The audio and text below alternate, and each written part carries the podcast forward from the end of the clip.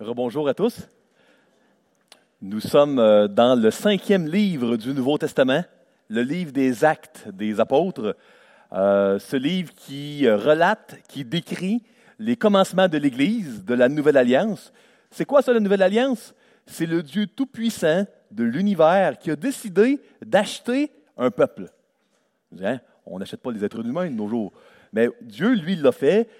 il s'est acheté au prix de son sang un peuple et puis, de la même manière que nos possessions les plus précieuses, on, y fait très attention. Hein, euh, euh, si, pour réutiliser le triste exemple un peu trop actuel de l'incendie, euh, je sais que mon, mon, frère a réussi, outre évidemment là, la famille, à sauver quelques, quelques biens personnels plus précieux avant que l'incendie soit se propage dans la maison. Quand on a des biens qui nous appartiennent, qui sont de propriété, on en prend soin. Ben, Dieu fait pareil avec nous. La nouvelle alliance, c'est quoi? Dieu qui s'est racheté un peuple. Mais on est gagnant à sa propriété, hein? parce qu'on est sauvé d'un incendie spirituel qui fait rage et qui n'est pas encore complété. Donc, euh, euh, ça, c'est les débuts de la nouvelle alliance que l'on voit dans le livre des Actes. Au dernier chapitre, on a vu la conversion de Saul sur le chemin euh, de Damas. On voyait Saul, le grand persécuteur des chrétiens, qui soudainement là, a une révélation. Il voit une lumière, puis Saul, Saul, pourquoi me persécutes-tu? Qui es-tu? Je suis Jésus que tu persécutes. Ouf! Donc, euh, on a vu la révélation de Jésus, mais ce n'est pas là que Saul s'est converti. C'est chez Ananias, peu de temps après. Parce qu'il y avait des écailles dans les yeux jusque chez Ananias. Mais chez Ananias, euh, suite à un pas de foi, hein, parce que euh, la foi, c'est quoi? C'est faire confiance à Dieu, s'appuyer sur lui. Donc, la foi est manifestée pas par nos émotions, par des pas d'obéissance. Euh, Saul de Tarse a rencontré Jésus sur la semaine de Damas. Jésus lui a dit d'aller chez Ananias. Il s'est appuyé sur cette parole-là comme étant vraie et il l'a fait. Et puis c'est là, chez Ananias, après avoir fait ce pas de foi-là, que les écailles tombent de ses yeux et que Ananias lui dit Tu as le Saint-Esprit. Donc, on a vu la conversion de Paul avec notre frère Éric la semaine dernière. Et puis là, on est à la fin du chapitre 9. Et puis on voit euh, vraiment, euh, j'ai intitulé mon message Miracle. On va parler de miracle ce matin. Euh, ce matin, je peux vous dire que c'est un message qui est rempli d'espoir. Pour ceux dans la salle qui vivent des découragements, qui sont dans un endroit dans, dans votre vie, que vous soyez chrétien ou pas, où vous avez besoin d'un sauveur, mais pas n'importe quel sauveur. Un sauveur capable de faire l'impossible un sauveur qui est capable de faire des miracles. Ben, ce message-là est pour vous, puis est pour moi euh, ce matin. Euh, j'aimerais donner une dernière mention au niveau de notre ami Paul. Saul de Tarse et Paul, ce sont la même personne. Euh, il y a 14 ans, je monte 5, monsieur, 14, hein, puis comme ça ici, 14 ans entre acte 9 et acte 11. Hein, acte 11, on voit que Barnabas va chercher Saul à Tarse, il l'amène un an à l'église d'Antioche. Puis là, après ça, après le chapitre 11, il y a les voyages missionnaires. Euh, mais il y a 14 ans hein, entre acte 9 et 11. Assez spécial, hein? Bon, comment on fait pour savoir le 14 ans? On le calcule avec 2 Corinthiens puis Galates. On n'ira pas là, c'est technique un peu. Durant ces 14 ans-là, Paul va en Arabie. Il écrit aucune épître. Fait pas de voyage missionnaire. Tranquille à une église locale. Il y a une vision de Jésus-Christ, etc. Puis c'est vraiment, là, en acte 11, 14 ans d'anonymat plus tard, que Paul revient et puis qui, durant les dix années qui vont suivre, acte 11, va écrire neuf de ses treize épîtres, va faire ses voyages missionnaires. Puis après ça, après ces dix ans-là, à la fin de sa vie, en captivité de façon intermittente, écrit les quatre dernières épîtres de la captivité, complété neuf plus quatre, treize épîtres de Paul. Donc, euh, on est vraiment là, on va mettre Paul pour 14 ans, hein, d'un point de vue virtuel, là, sur la, tablette, et puis on va euh, se pencher sur euh, un, une série de miracles qui est fait par l'apôtre Pierre et qui prépare le chemin à un grand événement qui arrive la semaine prochaine dans Acte 10, euh, la, la, dernière étape de la Nouvelle Alliance, l'entrée dans l'Église des non-juifs. Avant d'aller plus loin, demandons au Seigneur de bénir, puis de nous accompagner, puis d'ouvrir nos cœurs ce matin. Seigneur, tu es le Dieu des miracles, le Dieu de l'impossible. Puis Seigneur, on a tellement besoin d'avoir un Dieu comme toi on ne pourrait pas se permettre d'avoir un Dieu qui n'est pas le Dieu des miracles. Le Dieu capable d'outrepasser les lois de la science quand il le veut, pour sa gloire. Seigneur, ma prière, c'est que tu puisses euh, nous donner la foi nécessaire, s'appuyer sur ce que tu dis qui est vrai, euh, de manière à faire les pas d'obéissance nécessaires, de manière à ce que nos cœurs soient rassurés, réconfortés, consolés ce matin. Merci pour ta présence parmi nous et en nous. Donne-moi les bons mots, Seigneur, pour rendre ton message, ton évangile. Dans le nom de Christ, je te prie. Amen. Euh, avant de. Hmm. Ah, voilà.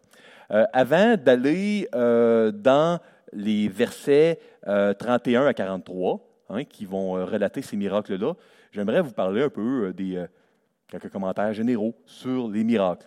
La première question que j'aimerais vous poser, comment devons-nous répondre au sujet de l'existence de ce qui est miraculeux, particulièrement dans la Bible? On voit des miracles dans l'Ancien et dans le Nouveau Testament. Quand on, lit ces miracles-là, comment on doit réagir? Euh, premièrement, euh, moi, la première réaction que j'ai quand quelqu'un me témoigne de quelque chose qui me semble surprenant, je me dis, OK, les sources. Hein? Est-ce que les sources sont fiables? Donc, si, euh, on sait par exemple qu'on ne doit pas tout croire ce qu'on lit sur Internet. Hein? Vous êtes d'accord avec moi? Hein? Euh, est-ce que les sources sont fiables? Écoutez, le Nouveau Testament puis l'Ancien Testament, il y a des milliers et des milliers de manuscrits partout dans le monde. C'est aussi fiable, euh, les écrits de la Bible, que les autres écrits historiques qui nous parlent d'Alexandre le Grand, qui nous parlent de Jules César, de Napoléon, de, de tous les événements historiques que l'on ne questionne pas. Donc, je veux le mentionner ici, les écrits de la Bible euh, sont très fiables. Comment on fait pour le savoir?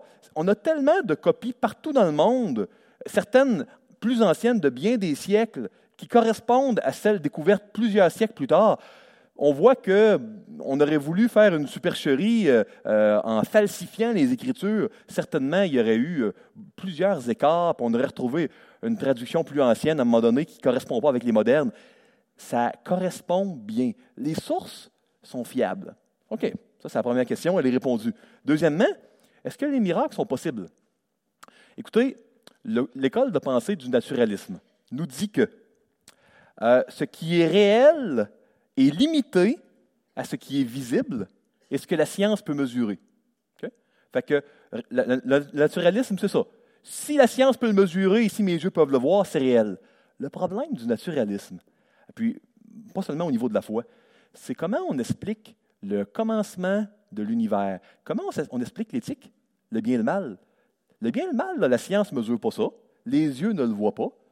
Comment euh, le naturalisme peut expliquer le psyché humain, l'inconscient humain, euh, avec toutes ses motivations, toute sa complexité? Donc, au-delà de la foi, hein, je ne parle même pas de la foi, le naturalisme est confronté, même encore aujourd'hui, à d'énormes défis, d'énormes questions qui ne peuvent être expliquées. Donc, est-ce que euh, des miracles sont euh, possibles? Oui, parce que on sait que l'on soit chrétien ou athée, qu'il euh, y a quelque chose de plus dans la réalité que ce qui est visible et ce que la science peut mesurer. On le voit parce qu'il y a tellement de réalités qui ne peuvent pas être mesurées, être visibles. Donc, s'il y a le psyché humain, le bien et le mal, peu importe comment on le définit, qui sont là, qui sont réels sans être mesurés, ben, ça veut dire qu'il peut y avoir d'autres éléments qui ne sont pas scientifiquement mesurables qui existent. Est-ce que les miracles maintenant sont probables? Parce qu'il y a des choses qui peuvent être possibles, mais sans être probables. Écoutez, depuis des milliers d'années, peu importe les pays du monde où vous allez, la majorité des êtres humains croient en un ou en des dieux. Donc, devant la complexité du monde, devant le fait que la science n'a jamais pu et ne pourra jamais mesurer l'existence ou l'absence de Dieu, les êtres humains de tout temps ont cru en un ou en des dieux. Euh, vous savez, le fait qu'une majorité, une population en général soit athée, c'est un phénomène qui est relativement récent. Ça fait seulement quelques siècles que ça existe. Euh, puis pas partout dans le monde, hein, même aujourd'hui. Dans bien des pays du monde, les sociétés continuent à croire en un ou en des dieux. Euh, on ne doit pas penser que la situation religieuse de l'Occident moderne reflète ce qui s'est produit dans la majorité des pays, la majorité de l'histoire de l'humanité. Devant euh, des éléments, Dieu par exemple, qui ne peuvent pas être mesurés par euh, la science, devant tellement d'êtres humains, la majorité, qui ont tout le temps conclu que non, il y a un ou des dieux qui doit exister nécessairement. Euh, moi, j'aimerais vous proposer ici ce matin que, écoutez, on ne peut pas tout expliquer par la vue, par la science. Il y a un ou des dieux. Je sais, moi, que c'est le Dieu de la Bible, que c'est Jésus-Christ, mais on on peut admettre facilement qu'il est logique de dire que les miracles sont possibles et sont même probables. Donc, euh, moi, c'est euh, les, les, considérations que je voulais vous donner d'entrée de jeu au niveau des miracles. maintenant, bon, la difficulté avec la manette ici. Et voilà, on va y arriver. Il y a un petit débat en théologie, le débat cessationniste et non cessationniste. Qu'est-ce que ça veut dire tout ça? Euh, c'est est-ce que les miracles ont cessé et puis où est-ce qu'ils continuent puis ils sont une partie courante de la, vie de tous les jours?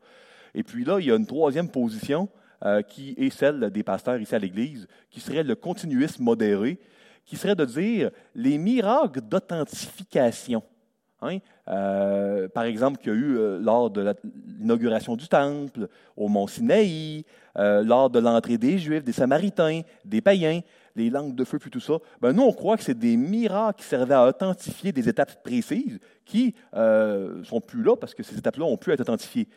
Mais est-ce que le Dieu de l'impossible fait encore des miracles? Il en fait chaque jour dans nos vies.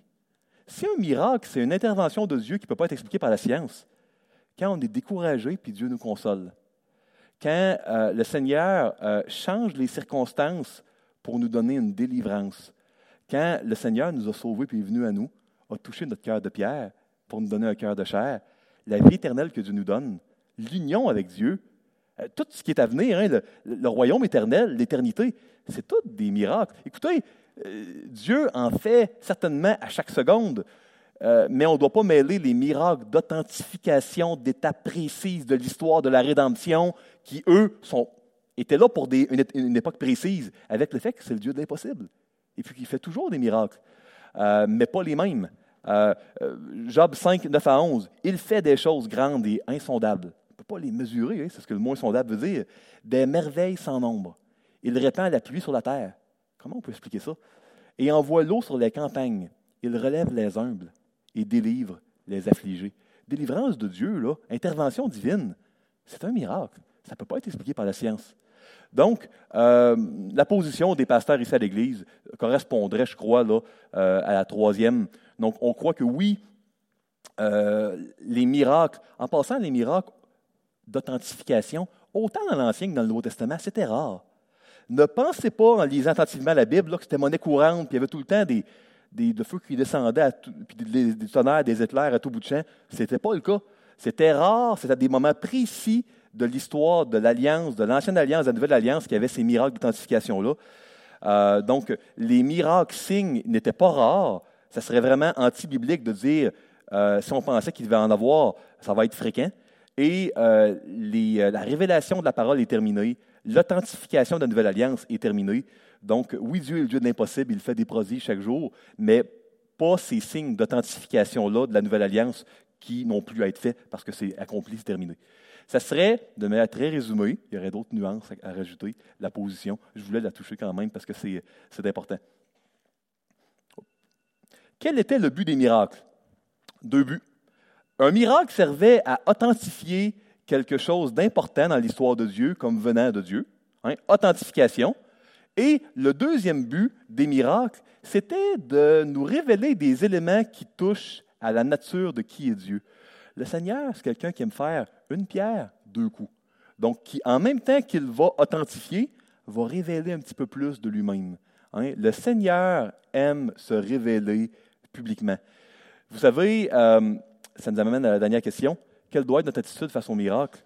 Souvenez-vous de ce qu'on vous a enseigné dans Acte 8. Le christianisme la nouvelle alliance, ce n'est pas quelque chose de privé. C'est personnel, c'est très personnel le christianisme, mais c'est quelque chose de public. Qu'est-ce qui se produit après la conversion?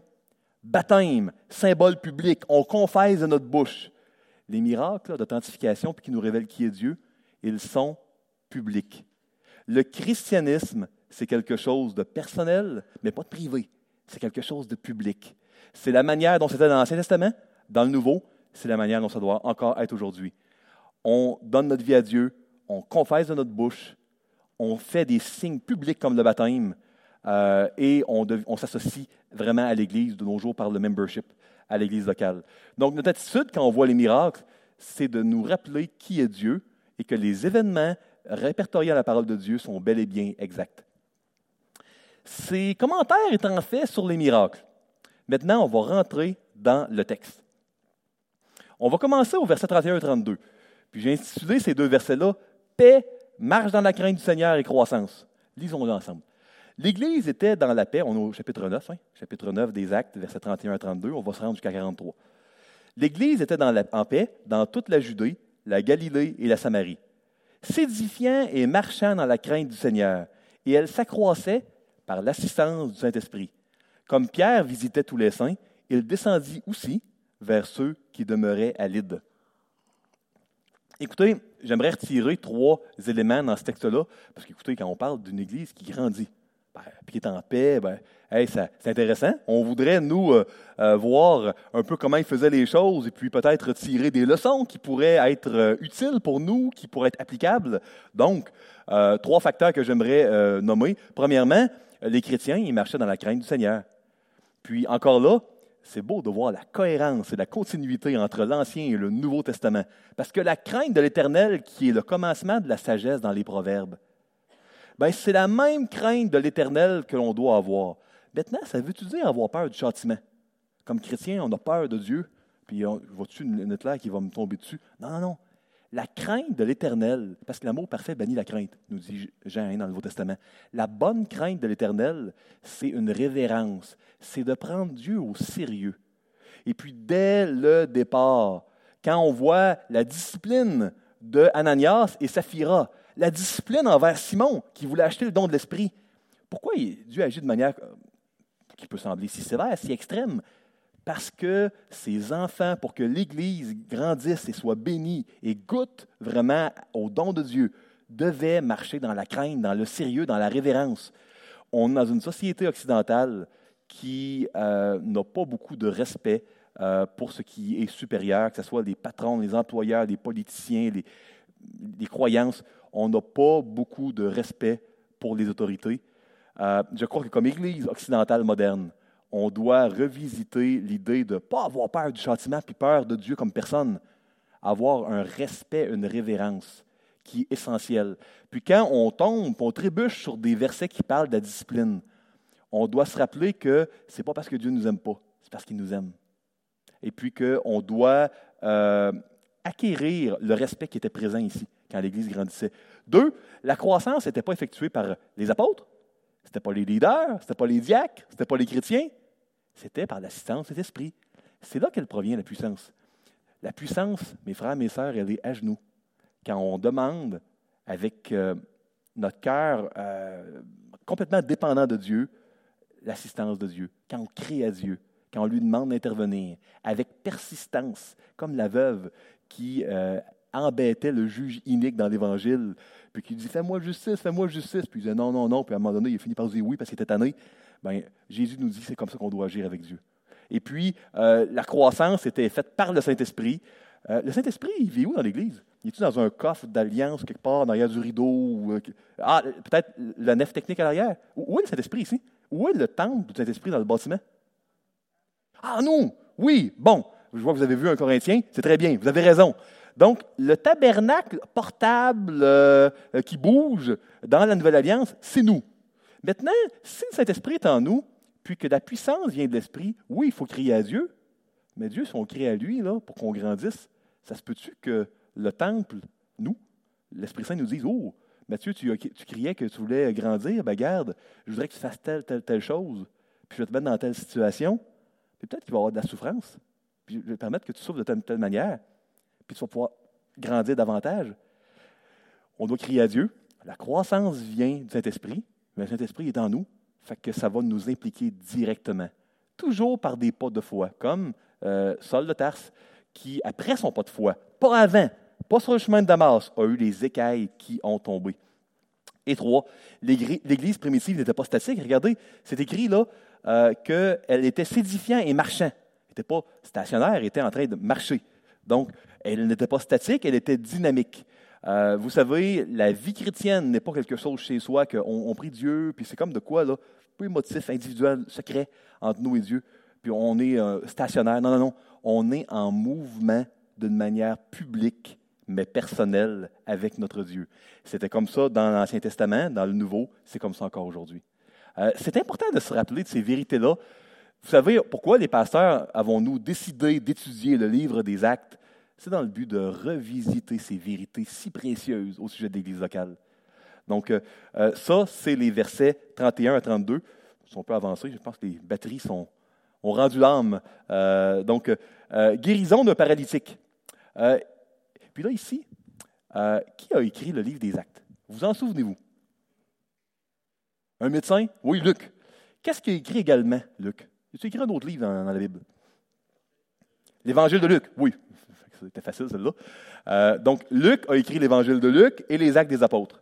Euh, maintenant, les deux miracles qui vont suivre, euh, Luc fait par exprès pour citer deux miracles que Pierre a fait, qui correspondent à deux miracles que Jésus avait faits et qui sont rappelés dans l'évangile de Luc. Donc, il était conséquent, Luc, quand il écrivait ces choses.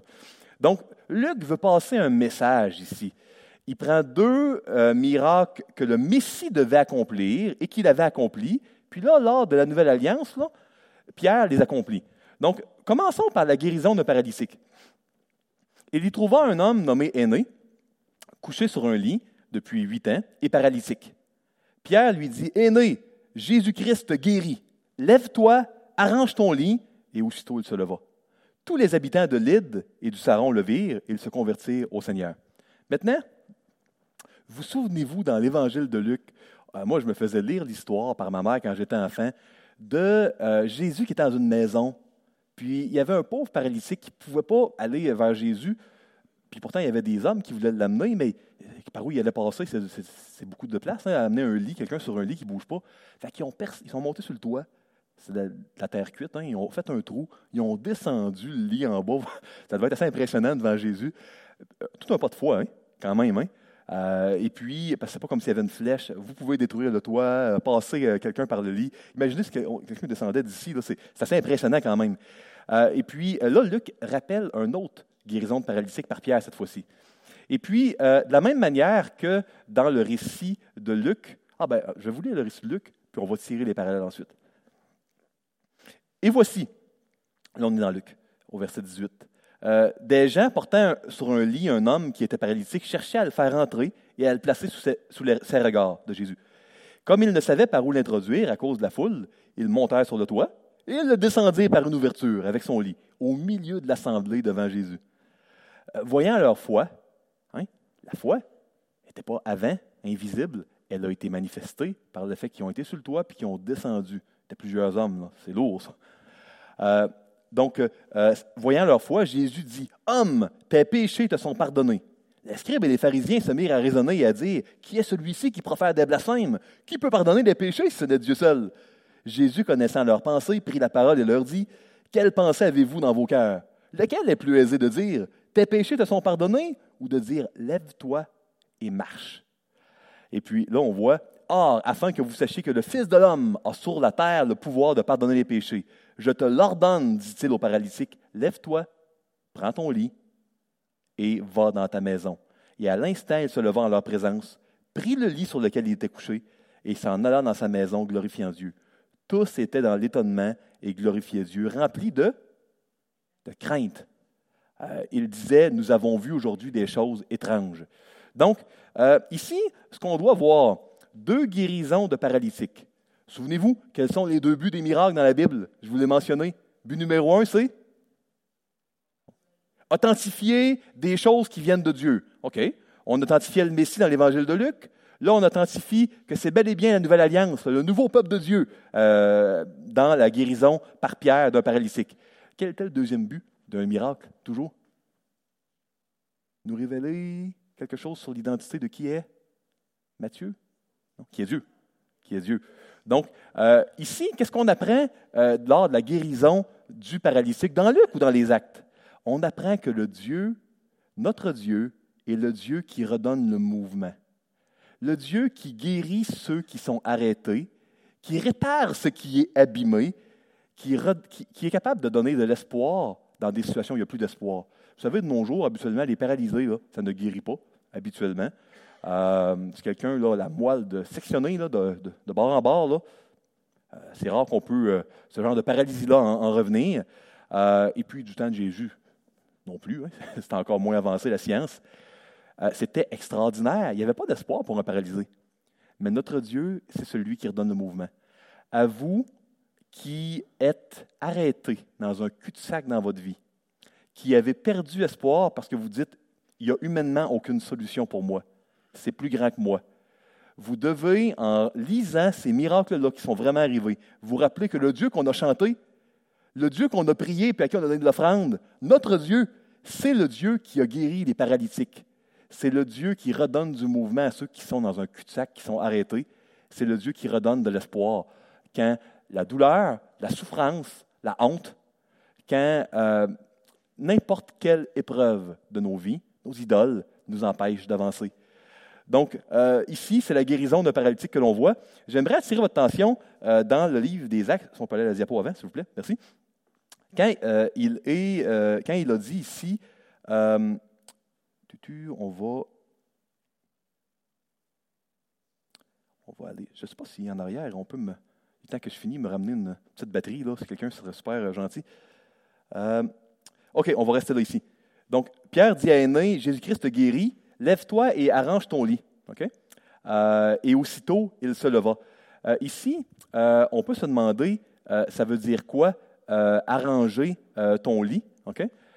et puis, souvent, on arrangeait le lit pour pouvoir partir de quelque part, euh, souvent, on arrangeait notre lit, puis ça, on le voit moins en français, mais c'est une phrase en grec qui est souvent utilisée pour quand on, se prépare pour manger un repas.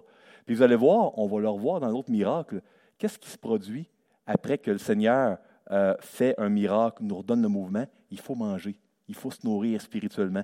C'est un petit clin d'œil qu'on voyait ici, un petit peu plus obscur en français. On va le voir plus clairement dans, la prochaine diapo. On va changer de diapo. Encore. Encore une autre fois. Parfait. Là, on va être à la résurrection de Tabitha. Merci beaucoup, mon cher. On les aime, nos techniciens. S'ils sont utiles, là, on s'en passerait plus. Euh, Tabitha, c'est le nom de quelqu'un. Euh, ça veut dire gazelle. On a toutes sortes de noms. Hein? C'est euh, ben, Tabitha ou Dorcas, selon le langage. ça voulait dire gazelle. C'était une femme qui prenait soin des pauvres. Et puis, vous savez, on le voit dans le livre des Actes que l'Église primitive, elle s'occupait des pauvres. toutes les veuves dans l'Église, il n'y avait pas d'assistance sociale, il n'y avait pas de régie des rentes du Québec à cette époque-là. L'Église prenait soin des pauvres. C'est qui dans l'Ancien Testament, dans le peuple de Dieu dans l'Ancien Testament, qui s'occupait des pauvres? C'était les Lévites. Les Lévites qui étaient la tribu qui appartenait à Dieu parce que l'Éternel était leur héritage. C'était eux qui prenaient soin des pauvres. Donc, c'est intéressant de voir encore là la continuité entre le peuple de Dieu de l'Ancienne Alliance et de la Nouvelle. Euh, puis Dorcas, hein, Tabitha, c'était quelqu'un qui prenait soin des pauvres. Puis là, elle décède. Lisons le passage ensemble. Il y avait à Jopé, parmi les disciples, une femme nommée Tabitha, ce qui signifie Dorcas, ou gazelle. Elle faisait beaucoup de bonnes œuvres et d'aumônes. Elle tomba malade dans ce temps-là et mourut. Après l'avoir lavée, on la déposa dans une chambre haute. Comme Lyd était près de Jopé, les disciples ayant appris que Pierre s'y trouvait, envoyèrent deux hommes vers lui pour le prier de venir chez eux sans tarder. Pierre se leva et partit avec ses hommes. Lorsqu'ils furent arrivés, on le conduisit dans la chambre haute. Toutes les veuves l'entourèrent en pleurant et ils lui montrèrent les tuniques et les vêtements que faisait Dorcas pendant qu'elle était avec elle. Diapo suivante. Pierre fit sortir tout le monde, se mit à genoux. Hein, la puissance, elle est où? Elle est à genoux quand on demande l'aide du Seigneur. Il ne faut pas l'oublier ça. Et pria. Puis se tournant vers le corps, il dit Tabitha, lève-toi. Elle ouvrit les yeux et ayant vu Pierre, elle s'assit. Il lui donna la main et la fit lever. Il appela ensuite les saints et les veuves et la leur présenta vivante. Cela fut connu de tout Jopé et beaucoup crurent au Seigneur. Quels sont les deux buts des miracles? Authentifier quelque chose qui vient de Dieu euh, à une époque précise de l'histoire d'Alliance et deuxièmement, nous révéler qui est Dieu. On a encore le but d'authentification. Dieu, ce n'est pas seulement celui qui redonne le mouvement aux paralysés, qui amène quelqu'un sans espoir à réavoir de l'espoir. Dieu, c'est celui qui donne la vie. La mort, c'est quoi bibliquement? La mort, c'est une séparation qui détruit l'identité de quelqu'un. Si on voudrait être vraiment technique en théologie, c'est ça la mort. La mort physique, c'est la séparation entre le corps et l'esprit. Notre identité, ce n'est pas notre esprit, c'est dans l'union de notre corps et notre esprit. Merci beaucoup. Donc, la mort physique, c'est une séparation, corps et esprit, après notre mort physique sur la terre, qui, durant un temps, atteint à qui on est. C'est pour ça qu'on a besoin d'un corps glorifié qui va nous arriver au jour de Christ. Parce qu'on est fait pour être dans un corps. La mort spirituelle, c'est quoi? c'est une séparation avec Dieu. On ne peut pas être vraiment nous-mêmes, qui on est vraiment si on est séparé de Dieu? On a été créé pour être unis à Dieu. Que ce soit la mort physique ou la mort spirituelle, la mort, c'est une séparation. Une séparation nuisible qui pervertit qui on est. Maintenant, euh, Dieu, c'est le Dieu qui a authentifié des choses, mais c'est le Dieu qui enlève la séparation. Il va enlever la séparation entre notre corps et notre esprit. Parce qu'après la mort physique, les enfants de Dieu de son peuple vont recevoir un nouveau corps éternel. C'est le Dieu qui nous, qui nous redonne notre proximité avec Dieu, qui enlève la séparation avec Dieu. Ce qu'on a besoin, on a été créé pour être en relation avec Dieu.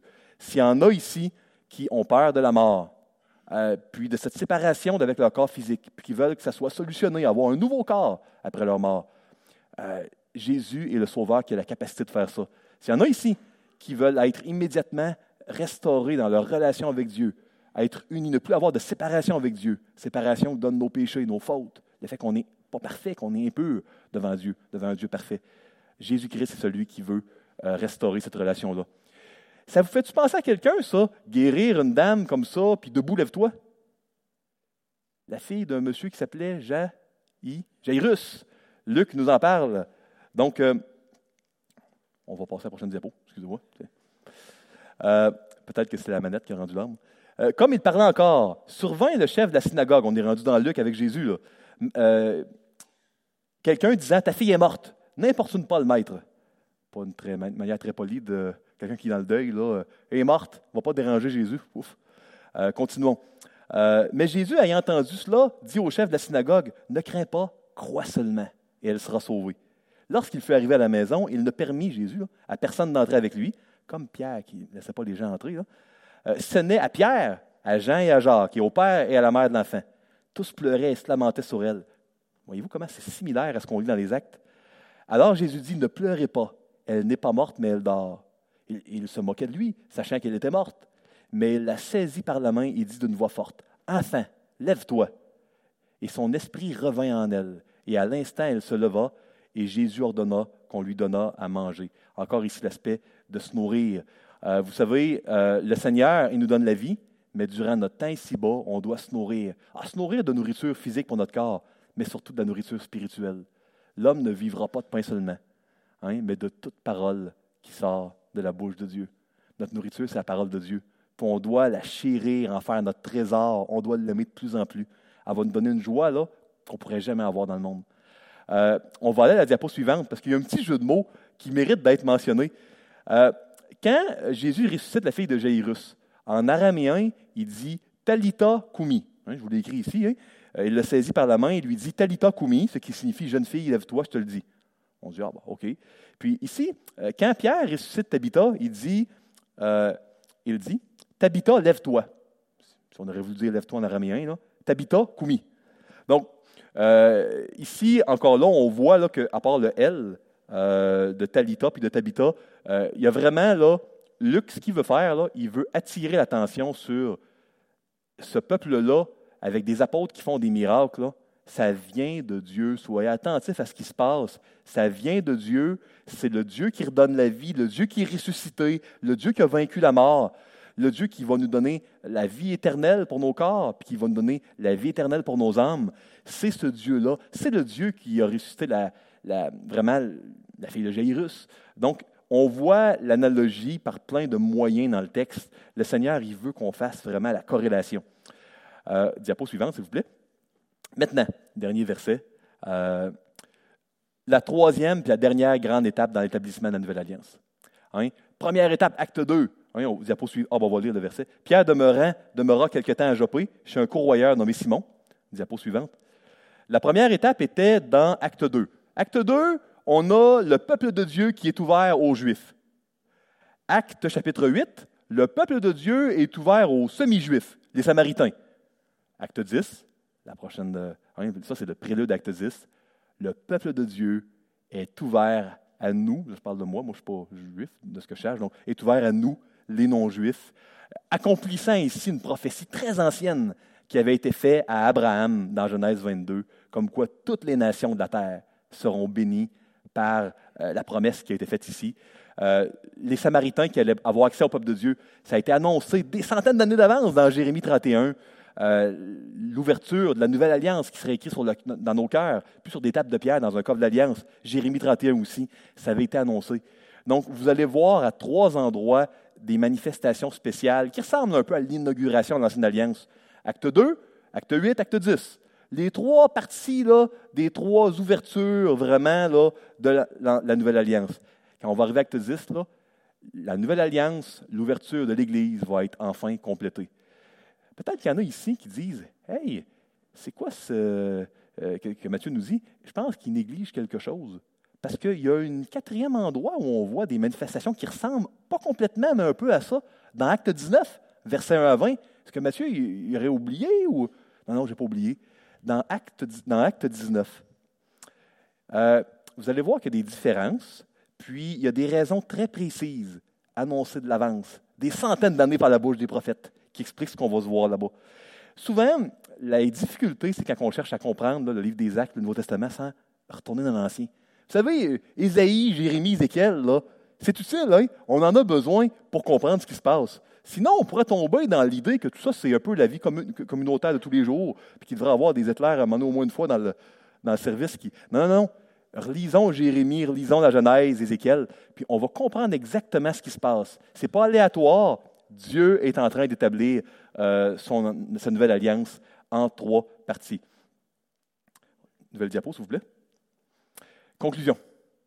Comment appliquer ce passage-là de miracle à notre vie aujourd'hui?